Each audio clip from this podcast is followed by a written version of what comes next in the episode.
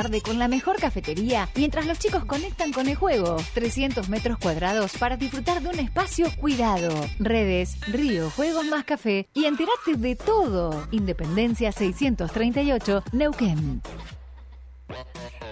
Estás en Radio 10 Neuquén. 98.5. 98.5.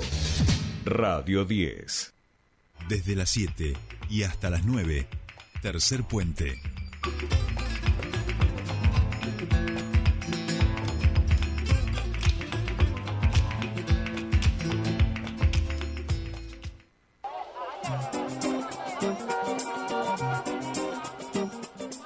Seguimos aquí en Tercer Puente, comienza nuestra segunda hora, 8 y 5 de la mañana y ya tenemos al vocero presidencial, lo que se ha hecho una costumbre con Patito eh, y para mí, digamos a esta hora, lo vemos al vocero presidencial. Sole, estamos en comunicación con nuestro siguiente entrevistado. Así es, nos vamos a meter ahora también en los anuncios que tienen que ver con la obra pública, decíamos, eh, eh, una de las, por lo menos lo central de, de estos anuncios es que la obra pública todo lo que sea nuevo, lo que no esté licitado no se va a realizar, lo que estén, eh, al menos estos son anuncios, ¿no? ¿no? No sé si se va a cumplir o no, pero lo que esté en, eh, desarrollándose sí es lo que se va a realizar. Nosotros queremos, por supuesto, profundizar sobre esto y para eso estamos en comunicación con alguien que ya habíamos hablado en este programa, alguien eh, que, que, que, nos clarifica muchísimo las ideas. Hablamos de Juan José Carvajal, él es abogado, politólogo, fue subsecretario de hidrocarburos de, de, de nuestro país durante el 2019 y el 2020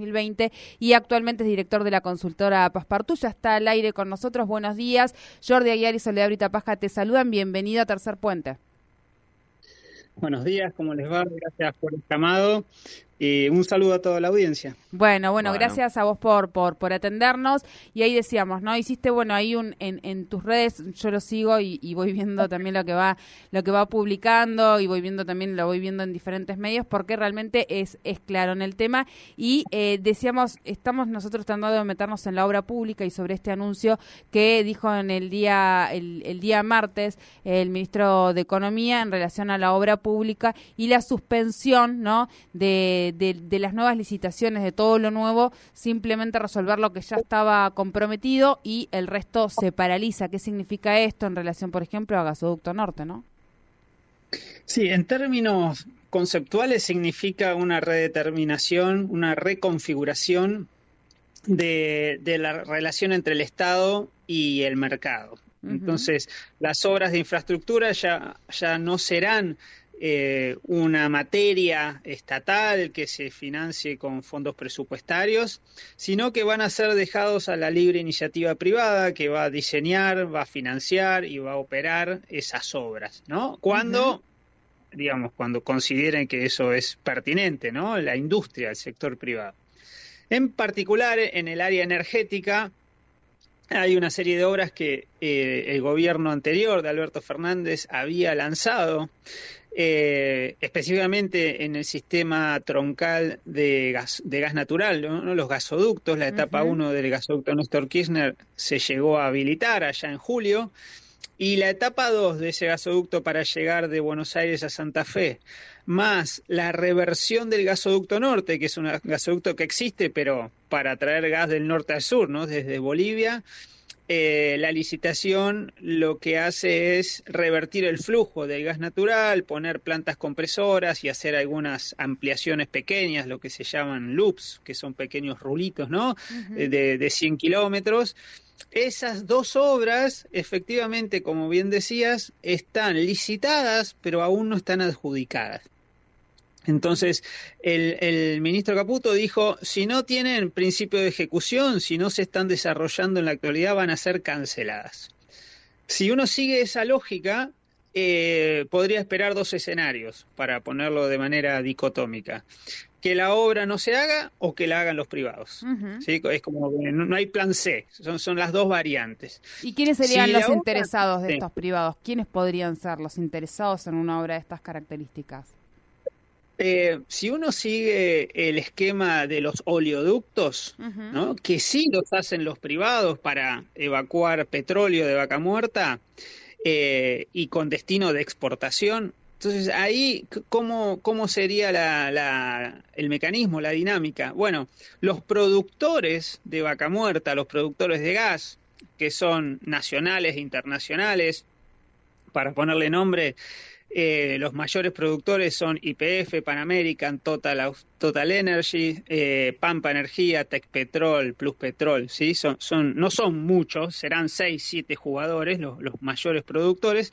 Bueno, esos tienen interés en evacuar el gas natural, ¿sí? Pueden producir más, pero ven que hay una restricción de transporte en los gasoductos. Uh -huh. Entonces, podrían decir, yo financio la obra, eh, pero para eso van a exigir condiciones eh, van a solicitar, digamos, eh, adecuaciones regulatorias y económicas que tienen que ver, básicamente, para decirlo simple, bueno, para ser dueños de una parte de la capacidad de transporte del caño. Es decir, yo acá entro y, y, y nadie más, no, no me pueden excluir. Si yo financio la obra, me quedo con una parte.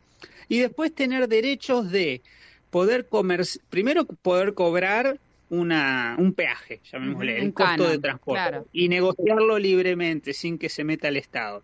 ¿Y con quién lo vas a negociar? Con los usuarios finales del gas. ¿Quiénes son esos usuarios? Bueno, ahí te tenés que ir al norte del país y vas a encontrar usuarios residenciales que están representados por las distribuidoras de gas. Uh -huh. Después, usuarios eléctricos que toman ese gas para generar energía eléctrica, que son centrales, centrales térmicas, están representados por Camesa, y después las industrias, ¿no? Pero, como yo te decía que ocurre en, en, en los oleoductos también, lo que quieren las empresas es no solo dejar el gas en el mercado interno, sino exportar porque ahí es donde hacen la diferencia. Entonces, lo que van a solicitar para financiar una obra de este tipo es, bueno, dame eh, permisos de exportación en firme, quiere decir que no se corte ni siquiera en invierno. Entonces, es un proyecto doble, ¿no? En parte para llevar gas al NOA y en parte para exportar vía norte de Chile o llegar a Bolivia y con ello a Brasil eventualmente. Sin Entonces, tanta obra, sin tanta obra, condición para que esto avance. Sin tanta obra, esto en algún momento ocurrió en nuestro país, ¿verdad? Digo, y eso provocó también un déficit energético importante.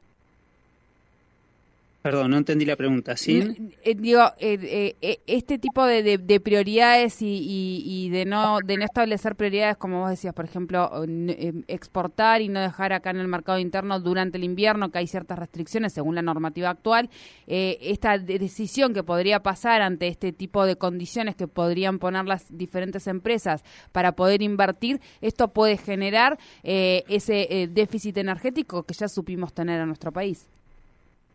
Sí, un déficit entre comillas, porque sería un déficit eh, autogenerado, porque uh -huh. vos tenés los recursos para lograr el, el, abastecimiento pleno de la demanda, por ahí te van a faltar en los picos de invierno, pero la clave es que si vos liberás la exportación, lo que vas a hacer es de alguna manera equiparar y sacás incluso lo que se está diciendo los derechos de exportación. Hoy toda la exportación energética paga un 8% de retenciones. Entonces vos lo que haces es trasladar al mercado interno los precios regionales, que son más altos. Nosotros tenemos acá el plan gas que fijó precios en torno a 4 uh -huh. dólares por millón de BTU, pero claro, cuando lo exportás puedes exportar a 7, a 8, 9. Eh, y cuando uno compra el GNL puede estar más de 10. Eh, entonces, lo que haces es como em, emparentar mercado interno con mercado internacional. Eh, entonces, puede ser que haya, por un lado, desabastecimiento y puede ser, por otro lado, que suban los costos. Son los dos riesgos de, de uh -huh. avanzar en este sentido. Bien, bien, bien. Y en, en relación a, a, lo que tiene que ver con las retenciones. Bueno, ahí eh, todo el, el ideario y, y, la narrativa del presidente Milei antes de asumir el gobierno era bajar impuestos, ¿no? Eliminarlos, son distorsiones, el Estado no se tiene que meter. Ahora cuando empieza a caminar el gobierno, flamante gobierno, eh, bueno, ya están hablando de, de subir retenciones al agro. A, a, la energía no está claro, no, no, no, se han precisado en particular, se habla de un 15% de suba retenciones, eh, no, no, no, no está claro si va a ser de, de 8 a 15 eh, no, no, o si se van a eliminar, o sea, están las dos opciones. Ahora, cualquiera que sea la decisión, lo, lo que va a ser inevitable es que tiene que ser adaptada, adoptada por el Congreso de la Nación. Se requiere una ley, no lo puede hacer el Poder Ejecutivo. Claro, claro, Ah, claro. Bien, bien. Bueno, eh, qué, qué panorama alentador que nos va Claro, son, mu- son muchas, todavía además mucha como mucha incertidumbre, ¿no? Estas eh, eh, cuestiones que, que, no- que no están definidas en relación a cómo va a articular el gobierno con, con, con la parte privada, eh, cuál será el, el costo, ¿no? O sea, eh, eh, tanto para los usuarios residenciales como para, para las industrias, para las empresas, y si no, bueno, habrá que también, como decían, veremos cuál es la solución a, a los generadores en el caso de- del gas, ¿no? Sí, y todo esto va de la mano con revisiones tarifarias Claro. que, que están en curso. Ayer el ministro Caputo también dijo van a ser graduales, pero se van a dar en gas, en energía eléctrica y sobre todo hay que prestarle atención a, a lo que en la segmentación se llama nivel 3, que es la, la clase de ingresos medios, ¿no? la, la famosa clase media que quedó muy relegada en los aumentos tarifarios en el último año y medio eh, quedó muy emparentada con, con el segmento de ingresos bajos, ¿no? De tarifa social. Y ahí es donde si, si el gobierno efectivamente avanza en quita de subsidios, podemos ver un aumento muy significativo en las boletas de luz y gas natural. Bien, bien, bien. Bueno, eh, como siempre, muy claro, eh, Juan, te agradecemos mucho tu tiempo con nosotros para, para aquí, para Neuquén. Quedo a disposición, un saludo a toda la audiencia. Muchísimas gracias. Hablábamos con Juan José Carvajales, él es abogado, politólogo, fue subsecretario de hidrocarburos de, nuestro país durante el año 2019-2020, es actual eh, director de la consultora Paspartu y un poco tratando de explicar eh, estos anuncios de obra pública y qué significan para obras tan importantes como eh, los gasoductos que todavía no se finalizaron y que son fundamentales para la industria y el desarrollo de los servicios públicos en nuestro país.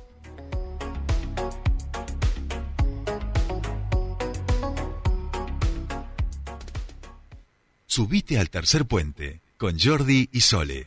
Auspicia Iruña, concesionario oficial Volkswagen en Neuquén y Río